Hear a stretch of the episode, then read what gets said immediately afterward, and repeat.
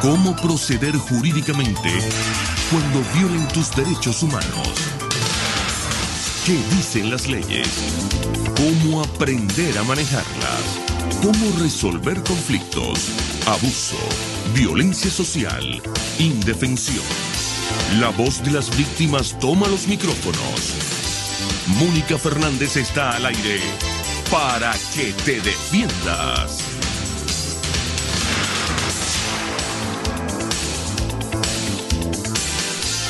Hola, muy buenos días, bienvenidos a Para que te defiendas. Los saluda Mónica Fernández, hoy 11 de mayo de 2011 y es un gusto estar con ustedes y más gusto da cuando pues ya uno sabe que son los últimos días que va a estar al aire.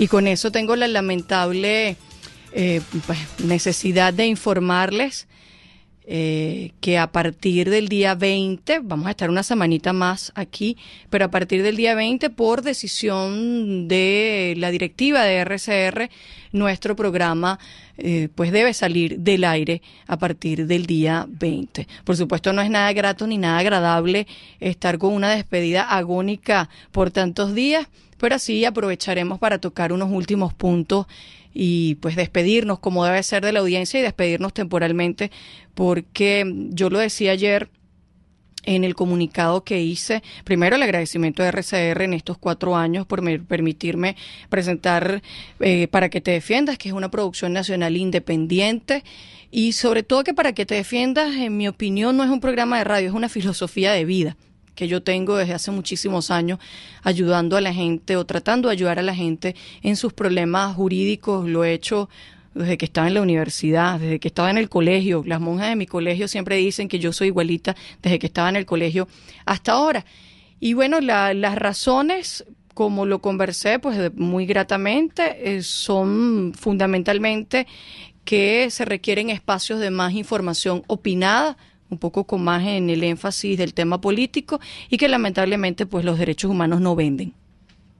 Aunque usted no lo crea, son tan necesarios, son tan importantes, pero pareciera que son otras cosas las que se pueden comercializar mejor. Es un gran dolor para mí. Ustedes saben que yo soy además más sentimental que nada sí estoy muy afectada. Me, hubiese gustado quedarme aquí muchísimos años más y sobre todo atender a tanta gente que ha pasado por aquí. Creo que eso es lo más importante. Ya habrá tiempo para despedirnos durante toda la semana y puntualizar algunas cosas, pero mi eterno agradecimiento a toda la audiencia. De verdad que los mensajes de ayer, tanto por el Twitter como por el Facebook, han sido hermosos y maravillosos excepto uno u otro ahí que se ponen con conjeturas que no viene el caso comentar, pero eh, es una decisión, repito, no es mía, es de la emisora y uno aquí pues no es dueño de los espacios y por eso agradece la oportunidad de estos cuatro años, cosas de la vida porque yo llegué hace cuatro años al día siguiente de la salida al aire de RCTV y me voy justo eh, del aire en ese mismo contexto, ¿no? Y pues nada, muchísimo éxito al que ocupa este espacio, no sé quién es y, seguramente va a ser exitoso. Y ustedes que son una audiencia maravillosa le van a dar la calidad que merece. Me excuso por las personas que trajeron sus casos, lamentablemente no los vamos a poder atender porque en lo que nos queda, que es una semana al aire, Vamos a dedicarnos un poco a los temas más genéricos y a invitar a todas esas personas que han colaborado con nosotros y vamos a tratar con ellos temas importantes. La sección de inquilinato de la doctora Teresa Borges, el tema con el doctor Francisco Verde de Laboral, todo lo que tiene que ver con las organizaciones no gubernamentales de derechos humanos colaboradoras de nosotros en cifras y datos sobre violación de derechos humanos. Raymond Horta con Ventana Legal, esa sección tan importante donde sabíamos en la Gaceta Oficial, eh, pues también estará con nosotros la semana que viene. Y lo más importante, insisto, es que ustedes tienen mi correo para que te defiendas, el número 2, para que te defiendas 2 arroba gmail.com. Tienen mi Twitter arroba Moni Fernández y yo estoy convencida que cuando Dios a uno le cierra una puerta, le abre mil ventanas por distintos espacios. Quizá nosotros pensábamos que esto podía tener otro valor y no es así o por lo menos no es el momento, no es la coyuntura, y yo seguiré, como lo decía también ayer en ese comunicado, con mi absoluta terquedad porque si hay algo que me caracteriza es que yo soy terca de cambiar este país y hacer un país del medio donde la ciudadanía sea más importante que la política, donde los derechos humanos de la gente sean más importantes que los partidos y donde definitivamente podamos responsabilizar a cualquiera que esté en el poder y viole los derechos humanos de unos o de otros. Ya me verán por allí y estoy segura que habrá nuevos proyectos y nuevas posibilidades siempre para que te defiendas. Esa es nuestra posición y por supuesto optimismo, alegría aunque pues todos estamos así con el corazoncito arrugado porque esta es una palestra hermosa para llegar y fortalecer ese músculo de los derechos humanos, pero insisto, los derechos humanos no se negocian porque no son un privilegio y creo que logramos muchísimo en nuestra audiencia durante estos cuatro hermosos años. Además, hoy en día es un día especialísimo para mí y yo tengo mucha fortaleza para decir esto porque mi madre intelectual está aquí, que es la doctora María Gracia Moraes, profesora de la Universidad Católica Andrés Bello, abogada, experta en tema penitenciario, como ella, muy poca gente sabe en este país de derecho penitenciario. ¿Cómo estás, María Gracia? Bienvenida. Muchas gracias, Mónica. Muchas gracias por esta invitación. Estoy muy feliz de estar contigo. Lamento que en este momento tan triste para ti, lamento por la audiencia, a quien saludo efusivamente, porque van a perder un espacio que ya tenía tradición de cuatro años, porque van a perder un espacio premiadísimo y especialmente porque van a perder un espacio que trata de derechos humanos, que es una cosa tan fundamental y tan olvidada muchas veces en el país. Bueno, de esos derechos humanos vamos a hablar porque la doctora María Gracia Moraes hizo un informe maravilloso vinculado con su dictamen técnico en relación al Código Orgánico Penitenciario, código que hemos comentado aquí, que hemos eh, aplaudido como una iniciativa positiva. La doctora María Gracia va a hacer el análisis con nosotros, ustedes lo van a escuchar, pero antes vamos a escuchar a Incosec por penúltima vez en esta temporada de Para que te defiendas aquí en RCR, porque Incosec tiene la cifra con relación a lo que ha sucedido en las cárceles. Vamos a ver qué nos tiene el Instituto de Investigaciones de Convivencia y Seguridad Ciudadana para hoy. En Para que te defiendas, el conteo de violación de derechos humanos hasta el momento. En la línea telefónica está el licenciado Fernando Esquerre, investigador del INCOSE. ¿Cómo está Fernando? Buenos días. Fernando. Sí, aquí estoy. Buenos, días. ¿cómo estás? Bienvenido. Muy bien, Mónica. Mira, Mónica, este, bueno, queríamos hacer, antes de entrar al diagnóstico de lo que es el sistema penitenciario, nuestras investigaciones, pues un reconocimiento público a tu trabajo y, bueno, siempre con la premisa de que, como tú bien lo mencionaste, los, los derechos humanos son principios que no se negocian y no son un privilegio y en función de eso, pues, este, bueno, como te mencioné, pues el reconocimiento y siempre, bueno, la palabra como y la libertad de expresión como una herramienta valiosa para poder llevar lo que son nuestras necesidades como ciudadanos a quienes no, a quienes responsablemente y según la Constitución pues tienen eh, el deber de cuidarnos en el tema de la seguridad ciudadana.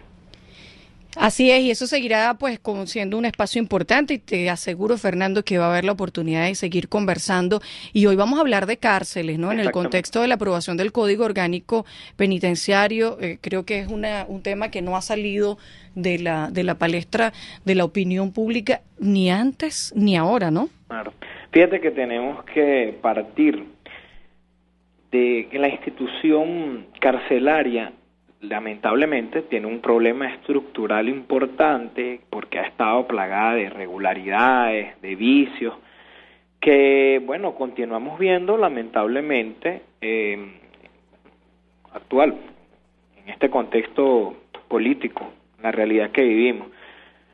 Vemos con preocupación la cifra que comenta el ministro del Poder Popular para las Relaciones Interiores y Justicia, donde dice que hay 44.520 privados de libertad. Tenemos que también tomar en cuenta la opinión de las diversas ONG encargadas del tema carcelario, que dicen que la población es mayor porque hay personas retenidas en otros centros, por ejemplo, eh, prefecturas que están esperando eh, una audiencia preliminar o una investigación, entonces esa cifra pudiese ser un poco más alta. Y bueno, hay que contrastarlo también con la capacidad instalada del sistema penitenciario actualmente, que es de 14.500 internos. Entonces vemos una gran diferencia entre la población reclusa que existe actualmente y la capacidad con la que puede responder de manera óptima el sistema penitenciario.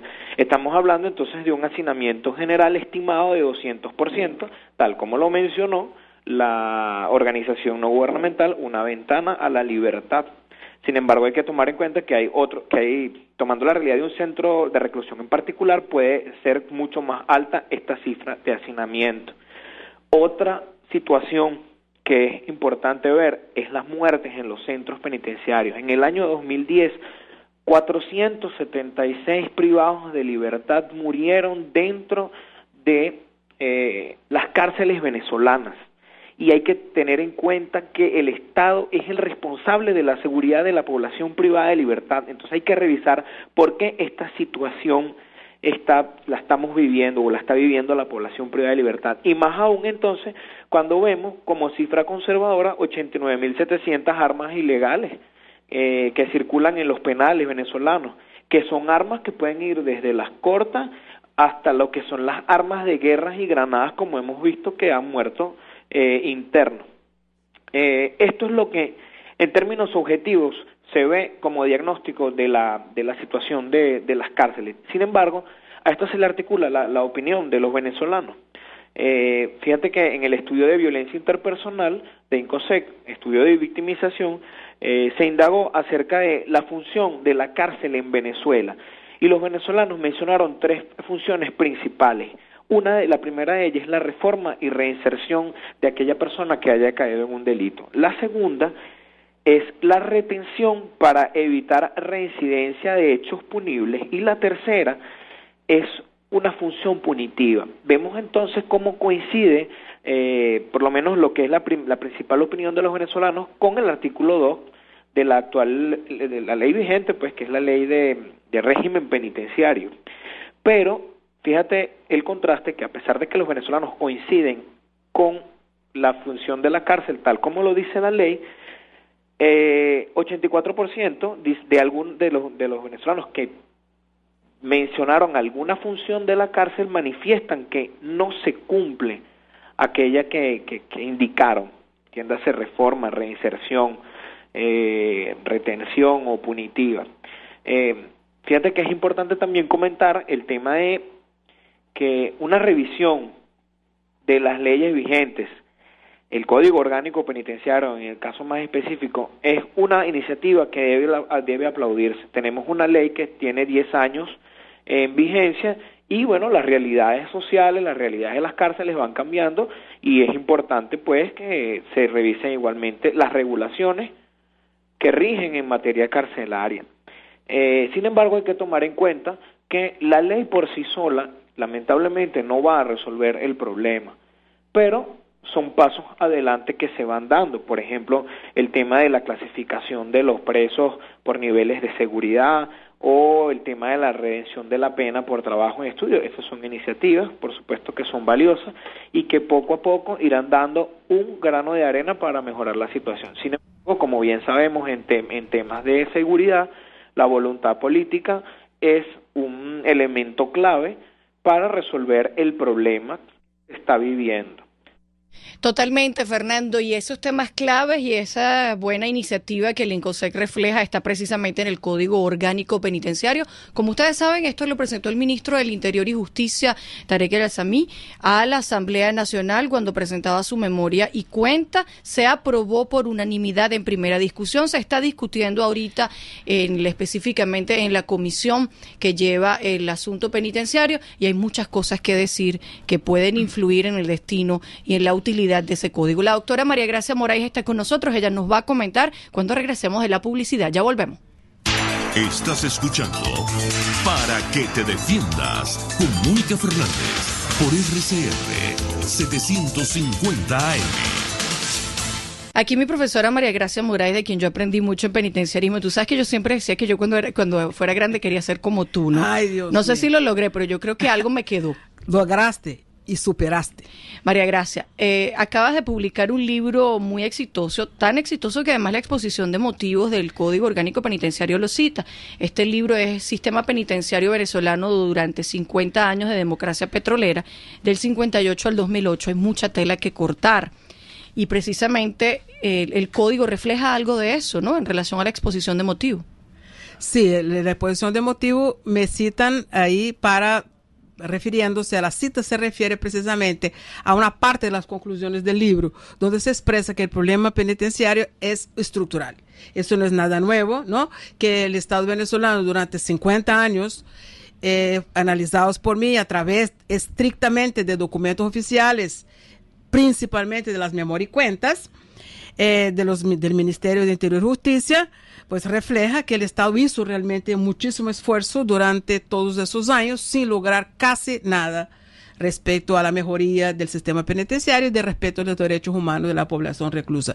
Esta fue la cita que está en, en la exposición de motivos del código. Ahora, fíjate qué importante eso que dices, donde tú a partir de esa evaluación, insistimos en, en papeles oficiales, dice, se hizo un gran esfuerzo. Se hizo porque normalmente golpeamos mucho el tema penitenciario y decimos no se ha hecho nada, no se ha hecho nada, no se ha hecho nada. ¿Por qué María Gracia Moray dice que sí se ha hecho en esa materia? Porque Mónica examiné concienzudamente 46 memorias y cuentas del Ministerio, primero de Justicia, después de Interior de Justicia, ahora del Poder Popular para el Interior de Justicia, eh, concienzudamente 46 memorias. Y no es de en cuenta porque no aparecieron dos del gobierno del doctor Jaime Luzinchi y eh, dos del, del gobierno actual la de 2008 obviamente, y la de 2006 donde encontré la memoria pero no encontré la, la cuenta pero no encontré la memoria.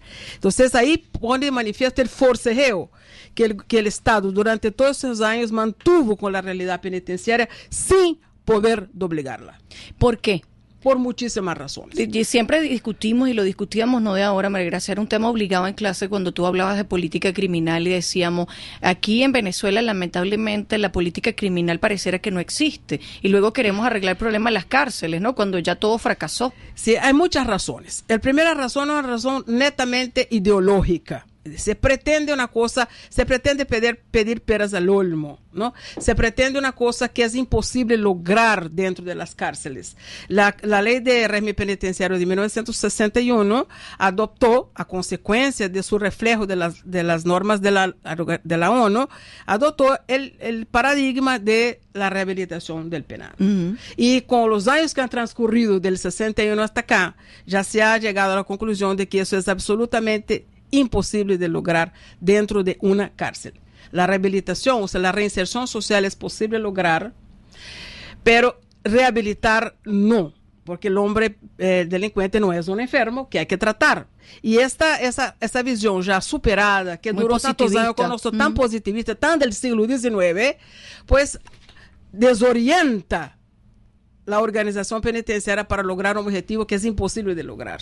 Que en Venezuela además tiene rango constitucional. Rango constitucional porque inexplicablemente el 272 de la Constitución, al mismo tiempo que habla de derechos humanos, insiste en la rehabilitación del recluso. una constitución moderna, una constitución del siglo XXI, pero que está reflejando conceptos del siglo XIX.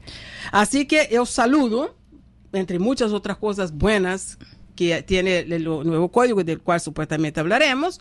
Eh, saludo que por fin una ley penitenciaria abandone el paradigma de la rehabilitación del siglo XIX y definitivamente abrace el paradigma actual, el paradigma moderno, el que está ya se refleja en todas las legislaciones modernas del mundo, que es el paradigma de los derechos humanos. Eso precisamente indica que eh, hubo conocimiento y profesionalización para la elaboración del código y que no fue algo hecho a machetazo improvisado. Sin duda, sin duda. Al, al, todo se refleja muy bien la experticia la buena fe, el gran esfuerzo, la honestidad intelectual de los proyectistas se manifiestan principalmente en la exposición de motivo, donde queda absolutamente, es excelentísima, una de las mejores que he leído en leyes venezolanas y que deja claramente expuesto el cambio de paradigma entre otras virtudes que me gustaría incluso señalar aquí, ¿no? El proyectista no es improvisado, el proyectista sabe, el proyectista puso en el papel una serie de cosas buenas, es decir, el código tiene muchísimas virtudes, pero también Mónica tiene desaciertos, tiene defectos y esos defectos son suficientemente graves para impedir el éxito del código si no son corregidos antes de su aprobación. En la exposición de motivos coincide en, en general en lo que hemos dicho de que es una muy buena exposición de motivos. Plenamente coincido plenamente. La exposición de motivos tiene es lindísima y tiene muchísimas virtudes. Abraza el paradigma de derechos humanos con mucha coherencia. Se ve que está hecho por profesionales.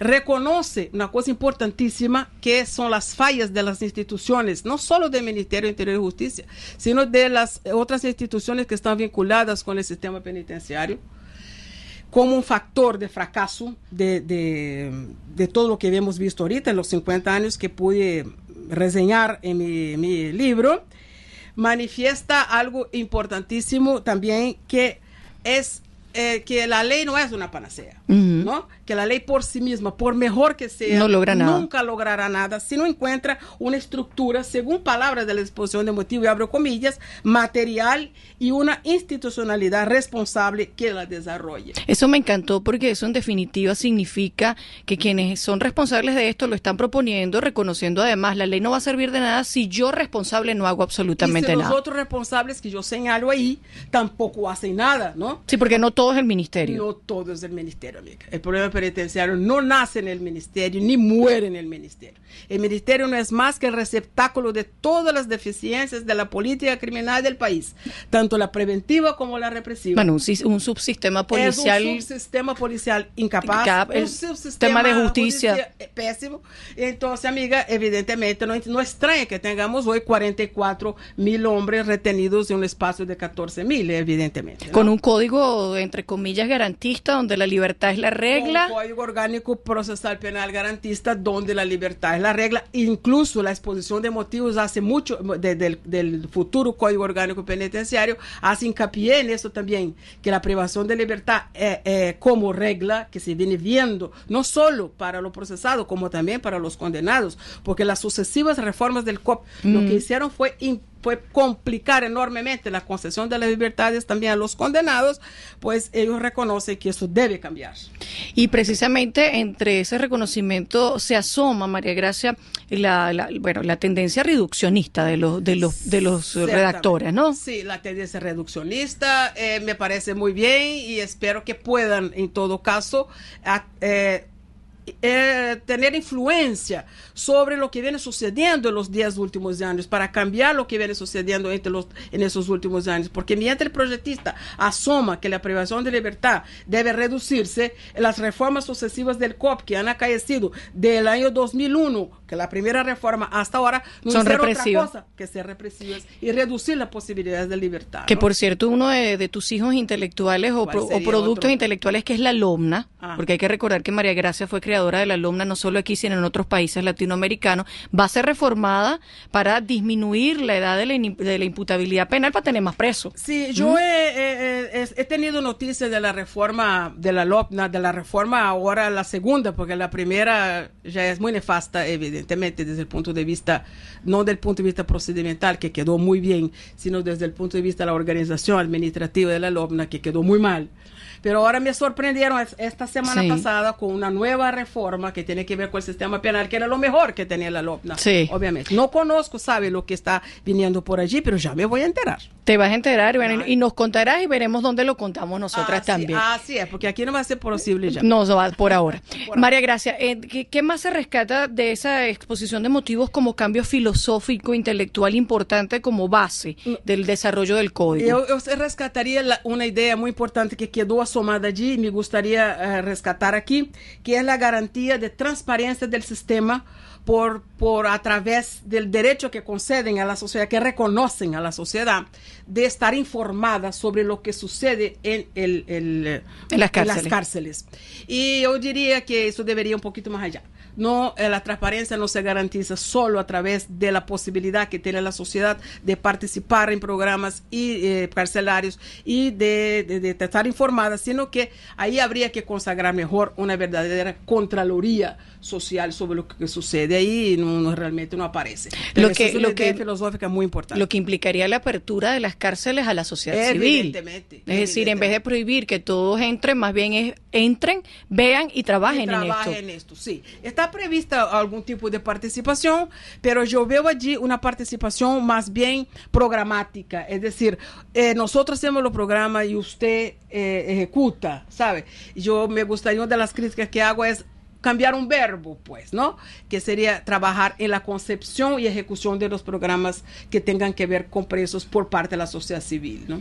Que allí entonces incorporas a la sociedad civil y le das un peso importante. un peso importante. Bueno, y además neutraliza un poco también las críticas. Yo siempre he dicho que no hay nada mejor que llamar a tu enemigo a que trabaje contigo, Es porque lo haces parte del problema, ¿no? Exactamente, yo no llamaría la sociedad enemiga, pero en todo caso eso es así. Cuanto más cerca, cuanto más parte del, pro- de- del proceso hago, mejor éxito tengo. Y te digo más, Mónica, yo iría mucho más allá de la sociedad. agarro tu idea para desarrollar otra. Yo noto en el proyecto todo el preso muy ausente. Él es solo Hay mucha institucionalidad. Es muy, él es solo objeto de, de muy buenas intenciones, pero objeto de, objeto de. Él no es sujeto de nada. Eh, yo considero que hay muchas cosas equivocadas del código. A la hora de subsanarse, hay que llamar a los presos. Sea una mesa de trabajo con los privados de libertad, que tienen mucho que decir. Entiendo que lo están haciendo ya. Espero y aspiro. Sí, ya he escuchado de dos, de dos mesas. Porque una de las partes más deficientes del código es precisamente una de las más necesarias, que es la referente a la clasificación y, agrupación de los internos. Ya, ya vamos a hablar de eso, de cuáles son esas observaciones que hace la doctora María Gracia Moraes, experta en este tema sin lugar a duda en nuestro país y que estoy segura va a ser escuchada porque la exposición de motivos le dio la facultad para ser escuchada. Después que me citas ahí, ahora me tienes que escuchar con esas cosas que pueden hacer de este proyecto algo realmente positivo para nuestro país en materia penitenciaria. Yo modestamente no había pensado en esto, pero eso lo dices. Claro que sí, para que te defiendas. Tengo que irme a la publicidad, pero ya va, no me lancen todavía porque tengo alguna mensajería de texto tan bonitos, mi oyente, aquí apoyándonos. Vamos a ver lo que me dicen por acá. Doctora, no se desanime, Dios le ayudará y vendrán mejores oportunidades en el futuro. Eh, Dios quiera, Pedro, claro que será así. Buenos días, Mónica. Lástima que eh, se piense que los derechos humanos no vendan. Ahora es que se necesita este tipo de programa. Qué decepción, dice Carmen Mujica. Gracias, Carmen. Por acá nos dice Jesús Viloria desde la Avenida Sucre. Mónica, buenos días. Nunca vas a estar sola, tienes a Dios y a la Virgen para que te guíen y te protejan. Amén. Por acá dice, ¿cómo duele que cercenen esa cátedra preclara del saber? Me dice William Bernal. Y hay un señor que dice, gracias a Dios sale ese programa del aire. Hay para todos los gustos, así que aquí respetamos la opinión de todos. Más mensajería de texto, pero cuando regresemos de la publicidad, recuerden que es el DILO, el 3456. Eso tiene un costo de 50 bolívares, un bolívar fuerte más básico, masiva. María Gracia Moreno nos va a contar los aciertos y luego también las cosas que son perfectibles de este proyecto de código orgánico penitenciario. Publicidad y volvemos. Un espacio para promover y proteger los derechos humanos. Para que te defiendas por RCR 750 AM. 9.37 minutos, nuestro penúltimo miércoles de seguridad. Les recuerdo que a partir del día 20, para que te defiendas, sale del aire aquí en RCR. Está con nosotros la doctora María Gracia Moraes, experta pues en el tema penitenciario, con estas observaciones que ha hecho del Código Orgánico Penitenciario. Y María Gracia, ¿qué, qué virtudes tiene este código que lo hacen algo novedoso y distinto a lo que teníamos, como decíamos, una ley de régimen penitenciario del 61. Ya ha llovido, ¿no? Desde allá. Mucho. Tiene muchas virtudes, Mónica. Yo destacaría, en primer lugar, insisto en el cambio paradigmático, en el abandono del ideal de rehabilitación, sustituyéndolo por un modelo moderno, que es el modelo de eh, los derechos humanos. Eh, a otra cosa que realmente es muy importante, el reconocimiento expreso de una necesaria interrelación que debe existir entre las normas, las instituciones y los procedimientos para que, para que el sistema penitenciario pueda tener éxito y lograr su finalidad última, que es la protección de los derechos humanos. Sí, porque eso pasó que cuando la ley de régimen penitenciario tenía la ejecución de la pena en cabeza eh, solo del Ministerio del ah, Ejecutivo, eh, vamos a hablar de eso. sale el Código Orgánico Procesal Penal y entonces desarticula todo, ¿no? Entonces queda una parte responsabilidad del judicial, otra del Ejecutivo y entonces al final el preso en el medio. y nunca lograron coordinarse para tal. ¿no? Y ahí menciona también las instituciones que son corresponsables, las enumera, las que son corresponsables por el buen funcionamiento del sistema penitenciario. Está muy bien que allí se exprese claramente cuáles son los derechos con contenido y los deberes de los privados de libertad, derechos que evidentemente están reconocidos en la Constitución, en los pactos internacionales, pero no está mal que un código los retome y los reafirme. Eso es bien importante. Eso es muy importante. Y además los deberes, porque nunca se habla de deberes. Los deberes, nunca salen deberes, están deberes también, eso es muy importante. Otra, otra cosa también que saludo con beneplácito, el reconocimiento de los principios rectores que deben ser entendidos transversalmente en todo el código y que van a ser muy útiles a la hora de interpretar cualquier duda. Cuando hay duda, voy a los principios rectores. ¿Son los principios rectores están allí? Pues muy buena cosa, ¿no? Está muy bien también en la adopción del principio de la legalidad de las sanciones. Usted quiso una tesis de, de- para graduarse de especialista en ciencia penal, no, El- el- de administrativo El fue. derecho que sí, que fue tu, tu jurado, que hablaste de las sanciones, sa- sabes muy bien, y los lectores deben saber también que el- la- las sanciones que se aplicaban, a lo, hasta que se aplican, porque están ahorita en el, no, no existían, pues. No, la tal, la, la sanción existía, pero los ilícitos no existían, no había Ni los procedimientos. ni los procedimientos. Entonces, evidentemente, aquí se adopta el principio de la lega- legalidad, se dice cuáles son los ilícitos y cuáles son las sanciones. El procedimiento está mal y ya vamos a hablar de eso posteriormente. Tiene excelente desarrollo en todo lo que se refiere al servicio de salud. Muy, Muy bien, importante. Muy bueno. Justo Y- que además ahora acaba de haber una huelga donde ellos reclamaban su derecho a la salud, ¿no? Estrictamente eso es lo que reclamaban, derecho a la salud. Dentro ¿no? de poco ya entonces las circunstancias de responsabilidad y aplicabilidad van a ser a distintas, ser pues, porque ya está distinta, positivizado. Está positivizado, está reconocido, está desarrollado y está muy bien desarrollado. Luego hace un excelente y correcto tratamiento de lo que hoy conocemos como destacamiento de trabajo y que el código llama trabajo fuera del establecimiento, que es lo correcto. Tú, tú trabajaste en prisiones, sabes que este que esta, este que llamaba mal llamado beneficio penitenciario estaba desnaturalizándose desde hace muchísimos Mucho. años Y con graves con consecuencias. gravísimas consecuencias, gravísimas consecuencias para la seguridad de las gentes, para más, no solo para el interno. Y luego eso se rescata y se pone en su debido lugar, ¿no? Que es una cosa realmente muy buena. Yo diría que, y además otras, otras cositas, pero como el programa no puede extenderse infinitamente, No podemos. pues eh, señalamos esas, esas bondades que tiene el código más allá de que ya de son que ya son importantes y relevantes. Y yo, yo insisto en que el tema de la profesionalización de quien lo hizo es importante. Es importantísimo. Porque estamos acostumbrados a que todo el mundo improvise en todas las leyes. no son improvisados. Y hay una pésima técnica No. legislativa y entonces Ah, eso complica. la técnica legislativa. Ese es un código, mira, de fácil lectura, bien estructurado. Y si bien es cierto, no hay una técnica legislativa muy depurada, las, los pequeños defectos de técnica legislativa que hay allí y que señalo en el, en el informe técnico pueden deben ser corregidas, pero no impactan negativamente sobre el texto. Se puede entender a pesar de las de, de algunas deficiencias de técnica. Bueno, al final que son, son criminólogos y, y Eh, no legisladores. espe- ciertamente. Esperemos que los legisladores Ahora pongan las cosas en su lugar. sí. Porque precisamente hay cosas que acomodar, María Gracia, en el código y que serían perfectibles. Sí, sí. Ojalá que la gente nos de, de- vinculada con el proyecto nos esté escuchando. Yo creo que sí, porque le hicimos bastante publicidad y yo sé además que nos escuchan. Eh, ¿Qué hay que corregir para que sea un mejor proyecto y que sea, pues, además factible de aplicación? Yo veo que la primera corrección que hay que hacer es concebir mecanismos de exigibilidad de los derechos. El código enuncia los derechos, pero no establece los mecanismos de exigibilidad.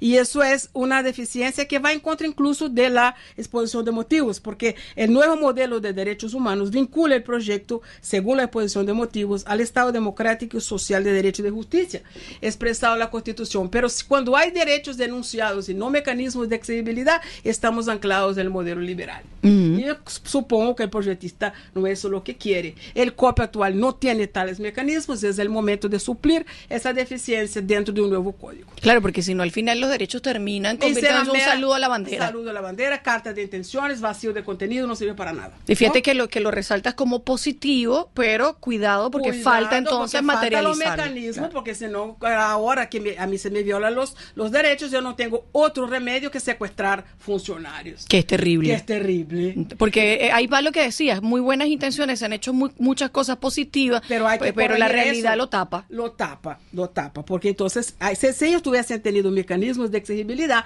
no necesitan más secuestrar a nadie, ¿cierto? Lo que está muy mal, por cierto. Mm. Después veo también como, eh, como mal el menoscabo de la figura del juez de ejecución. Yo también lo percibí. Ahorita mismo he mencionado que antes del COP, toda la ejecución de pena era un proceso netamente administrativo encomendado al Ministerio de Justicia. El COP judicializa la fase de ejecución, crea la figura del juez de ejecución y le da atribuciones, competencias para muchas cosas, entre las cuales está la salvaguarda De los derechos de los- de los reclusos. Y sí, y además la vigilancia sobre el régimen penitenciario con esa finalidad, la de salvaguarda, ¿cierto? Pues eso aparece bastante menoscabado en el proyecto. yo, yo lo noté, yo noto mucha fuerza Mucha del fuerza Ejecutivo y sí. poca de la, de la parte poca de judicial. la parte judicial. Es cierto que los jueces de ejecución hasta hoy nos vienen mostrando mucha gana garra en la defensa, es mucha cosa más la que se le puede pedir, pero esto no significa que por no haber funcionado bien, ahora entonces yo voy a renunciar a esta conquista, que es una conquista importante cuando, desde el año 2008. Cuando yo fui juez de ejecución, que además tú hiciste un trabajo de investigación y mi tribunal fue uno de los seleccionados para, para hacer evaluación, yo me quejaba y decía, ¿cómo podemos tener jueces de ejecución que no entiendan? Qué es el penitenciarismo y que no entiendan las finalidades de la pena, porque al final hacían su trabajo muy mecánico, pero sin entrar a la verdadera función del juez de ejecución, que era esa, ser garante de los derechos humanos de los reclusos cuando están en fase de ejecución. Es ¿no? correcto. Así que hay que tener cuidado con eso. Eso pasa también, María Gracia, en la ley de Policía Nacional. Ajá. Hay muchas cosas muy positivas, pero el poder del, del Ejecutivo está muy marcado y eso a veces pues hace dudar de, de cuál puede ser la, la verdadera aplicación y además la responsabilidad que tú asumes como ejecutivo es muy grande. Sí. Muy grande. Muy grande. Y si fallas, fallas tú. Sí. Entonces estás llamando cuchillo por su propia garganta. Y que ¿cierto? lo señalan sin, sin, bueno, pues sin límite. Esa fuerza del, del, Poder Ejecutivo se manifiesta en otro defecto que veo en el, en el proyecto, que es la nueva organización administrativa que es altamente compleja y altamente centralista, uh -huh. amén de que en estricto derecho es inconstitucional. Estamos hablando del Consejo Penitenciario. No, estoy hablando de mucho más que el Consejo Penitenciario. Hay un Consejo Penitenciario, hay una organización muy compleja después del Consejo Penitenciario. La dirección de... de, de, de a lo que era prisiones. Era prisiones tiene otro nombre, está desconcentrado el servicio, es muy engorrosa, es difícil de entender. Para entenderla hay que hacer casi un organigrama, pero lo, lo que, que más es burocrática. Es entonces. bastante burocrática, bastante burocrática, bastante centralista, muy, muy afincada en el Ejecutivo pero lo que a mí me, preocupa mucho, Mónica, respecto a eso, es que esta estructura, según el propio código, debe ser creada por un acto administrativo posterior. Entonces, ese acto administrativo es posterior a la, a la aprobación del código y el código muere, no tiene vacatio legis. Eso es muy Eso es gravísimo, grave. gravísimo, no tiene vacatio legis. ¿Por qué? Porque la nueva estructura de la cual depende el funcionamiento del sistema no está previsto un tiempo, un lapso para su maduración, para su implementación. Es decir, que si eso falla, el código no va a funcionar, va a tener que ser reformado inmediatamente. Imagínate tú entrar un código en vigencia sin que la estructura que lo sostiene se, pues, se no esté exista. desarrollada. Ni, y, ni, con responsabilidades, ni objetivos, ni perfiles de cargos, ni nada. Pues hasta, hasta, hasta, en ese momento está siendo preparada, pero no va a poder entrar en vigencia porque es compleja al día siguiente. El código necesita una vacación de por lo menos dos años. Para que un poco la gente que no es abogado y entienda lo que nos está diciendo la doctora María Gracia Moray, la vacatio legis sería el, el tiempo en el cual la ley entra en vigencia. Normalmente las leyes disponen que entra en vigencia en el mismo momento de su publicación en Gaceta y en otras oportunidades dice va a tener una vacación legal para que la gente se adapte a sus estructuras, es decir, seis meses, un año, hasta dos años, como pasó con el Código Orgánico Procesal Penal, claro. y no alcanzó. Y no alcanzó. Entonces, la LOPNA, querida, un año ocho meses, no alcanzó. Por eso es que es muy importante esa observación para los diputados que están en la comisión que está analizando el código, porque todo lo bueno se puede ir al traste porque no tienes tiempo no para organizarte. Porque además es un problema programático también muy, muy estructurado ahí dentro. O sea, cuando le enseñas a los jueces qué es lo que les corresponde y cómo es la cosa. solo esto, para el propio ministerio, es decir, la, pro, la organización es una organización complejísima con unos servicios importantísimos que van a prestar, con unos programas especialísimos que deben implementar, usted comprenderá, amiga, que no, no habrá puede. ningún tipo de posibilidad sino una larga vacación leyes. Yo, en aras del tiempo, te voy so, solamente mencionar, sin comentar, tres cosas más que veo graves y tú escoges una de ellas para que desarrollemos. ¿cierto? Perfecto. Pero precisamente me preguntan dónde se puede conseguir el proyecto y la exposición de motivos, nos dice Wilfredo Quijada. Wilfredo, en la página de Tecnojuris, que ha sido nuestro aliado durante todos los jueves en Ventana Legal, y lo será solamente hasta la semana que viene, www.tecnojuris.org, allí tienes el proyecto. Estas observaciones, si no han sido públicas, María No, Gracia, pero están en la página web del, del Observatorio de Prisiones. Excelente, en la página del de, de, Observatorio de Prisiones. Es correcto. Bueno, yo te voy a mencionar nomás las cosas que considero graves. Tú escoges una para que desarrollemos. Yo creo que el, el proyecto tiene un retroceso en algunos de los derechos que actualmente están consagrados en la ley de régimen penitenciario y el más grave de ellos es el derecho al trabajo, a un uh -huh. menoscabo evidente allí.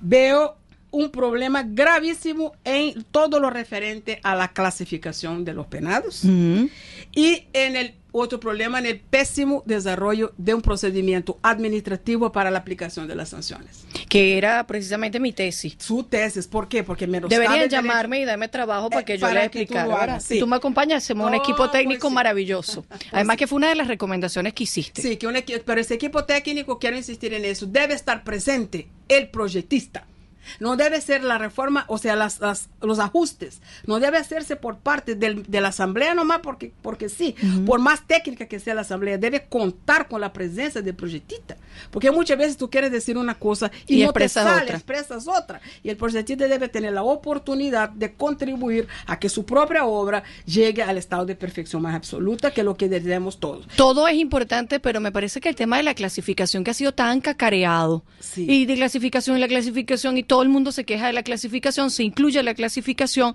pero tienes observaciones. ¿Cuáles serían, María Gracia? Primero, son dos observaciones, son dos clases de observaciones, desde el punto de vista técnico y desde el punto de vista fáctico. Comienzo por lo primero, por lo fáctico. En el estado actual de las prisiones, con 45 mil hombres presos, con 14 mil vacantes, con el menoscabo de la autoridad por parte del Ministerio de Justicia que se ha transferido, se ha replegado de la autoridad, se ha transferido a los propios reclusos, es absolutamente imposible hacer clasificación alguna. Ya hay un punto de estructura y hay un punto estructural, claro que se puede corregir. Y supuestamente este código debería contribuir a corregir esto, esta, esta situación que está dentro de las cárceles, tanto el hacinamiento como del repliegue del poder del Estado. Pero sin tiempo no. Es decir, sin vacaciones, hermano, es absolutamente imposible. al día siguiente es mentira que vas a agrupar y vas a clasificar. No, puede. ¿Cómo van a agrupar? Será por capas, uno encima del otro, porque como agrupas 45 hombres donde cabe 14 mil. Imposible. Que fue lo que hicimos al principio, la capacidad instalada de 14 mil. Claro, eso puede crear un caos peor todavía, ¿cierto? Ese es un punto de vista fáctico. Desde el punto de vista técnico, entonces la propia concepción está, no está correcta. Yo considero que la redacción es confusa, incompleta y puede dar paso al vacía. Los criterios para la clasificación son muy amplios, son pobres, muy pobres y además son imprecisos, son vacíos, una invitación a la arbitrariedad de cualquier funcionario inescrupuloso. Y, ahí en el propio el proyecto te dice que los protocolos para la clasificación van a entrar por vía reglamentaria. Mm. Pero tú sabes la vocación reglamentaria que tenemos en Venezuela, ¿cierto? Desde siempre. Desde siempre. Y que además, ¿quién nos garantiza que los que van a hacer los reglamentos son los que hicieron el proyecto? Cosa que entonces va a desvirtuar. Desvirtuarse, porque se la sale de la finalidad y el contenido. ¿No? Entonces esa pobreza... Por ejemplo, imagínate algo que ha sido muy común en los últimos años del penitenciarismo y que gracias a Dios se superó porque ahora hay criminólogos, ya eso es una ventaja, la militarización del sistema penitenciario, imagínate los reglamentos hechos por los militares que hicieron el reglamento de castigo disciplinario, ¿no? Por ejemplo. Evidentemente. Entonces hay que, todo tengo mucho temor a las cosas que se, se tiran al reglamento, ¿no? Porque después el reglamento no aparece o está hecho por quien no es técnico, ahí verdaderamente se acaba todo, ¿no? Entonces, eh, los, eh, yo insisto en que técnicamente habría que revisar eso, dar más contenido, explicar un poco mejor qué significa aquellas palabras vacías que están allí, ¿cierto? Lo más grave de todo eso, Mónica. No estoy muy de acuerdo, no me gusta mucho tampoco la clasificación en seguridad, porque un código garantista que habla de derechos se devuelve después a un concepto ya tan superado como el concepto de mínima, máxima y mediana seguridad, que tiene que ver, ahí a un tufillo a peligrosidad. Sí, sí, sí, sí totalmente. Cosa que, es contradictoria con lo que están exponiendo. Ahí hay un tema que deberían depurar desde el punto de vista de su filosofía. De su filosofía. Pero hay, hay eh, criterios hoy mucho más modernos, hay nomenclatura mucho más moderna para denominar la clasificación. Ahora, lo que más me preocupa es que esa clasificación en mínima, mediante y máxima seguridad son requisitos fundamentales para que se adquieran libertades. Entonces, para que la persona llegue al régimen abierto, a la libertad condicional, tiene que estar en mínima seguridad. Cosa que ya sabemos por la práctica que, es, casi imposible. Entonces, si tú haces depender la concesión de una libertad de una cosa que no puedes ofrecer en la práctica, imagínate revertiendo el problema, el ciclo vicioso otra vez. Estás aumentando el caos. No va a ser peor el remedio que la enfermedad. Sobre particular, yo recomiendo hablar con los presos. María Gracia, lástima que se me acabó el tiempo. ¿Crees que te van a escuchar? ¿Crees que el proyectista va a, revisarlo? Yo, creo que sí. alguna esperanza. Yo, tendría alguna esperanza y me pongo a la orden. Si, si, si estos comentarios, que para nada son ofensivos, de hecho, se, si con toda buena fe, sin ningún, aquí, el, el, el, quien patrocinó esto, quien me contrató para eso fue el Observatorio de Prisiones, quiso contratar un técnico para evitar cualquier connotación política. y eso, lo podemos certificar absolutamente que es por el bien de algo tan importante como el sistema penitenciario. Si quiere alguna aclaratoria sobre esto, tanto la Asamblea como el proyectista, me pongo a la orden. Totalmente, María Gracia. Qué importante que hayas estado conmigo aquí hoy. me dio además mucha fortaleza que fueras tú la que estuviste aquí hoy cuando yo anuncio la salida del aire del programa, pero estoy segura que podemos seguir trabajando en estos maravillosos temas. Así, los tiempos de Dios son perfectos. Un poco lentos, pero perfectos. gracias María, gracias Moray por estar con nosotros.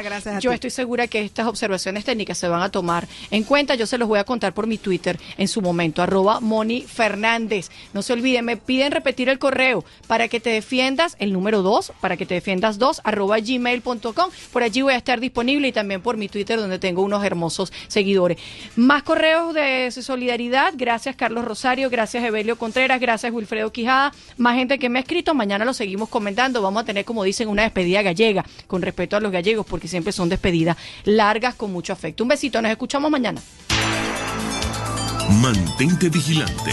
Tú tienes el derecho a la defensa. Mañana regresará Mónica Fernández con la información jurídica que necesitas para que te defiendas. Solo por RCR 750 AM. Déjate oír.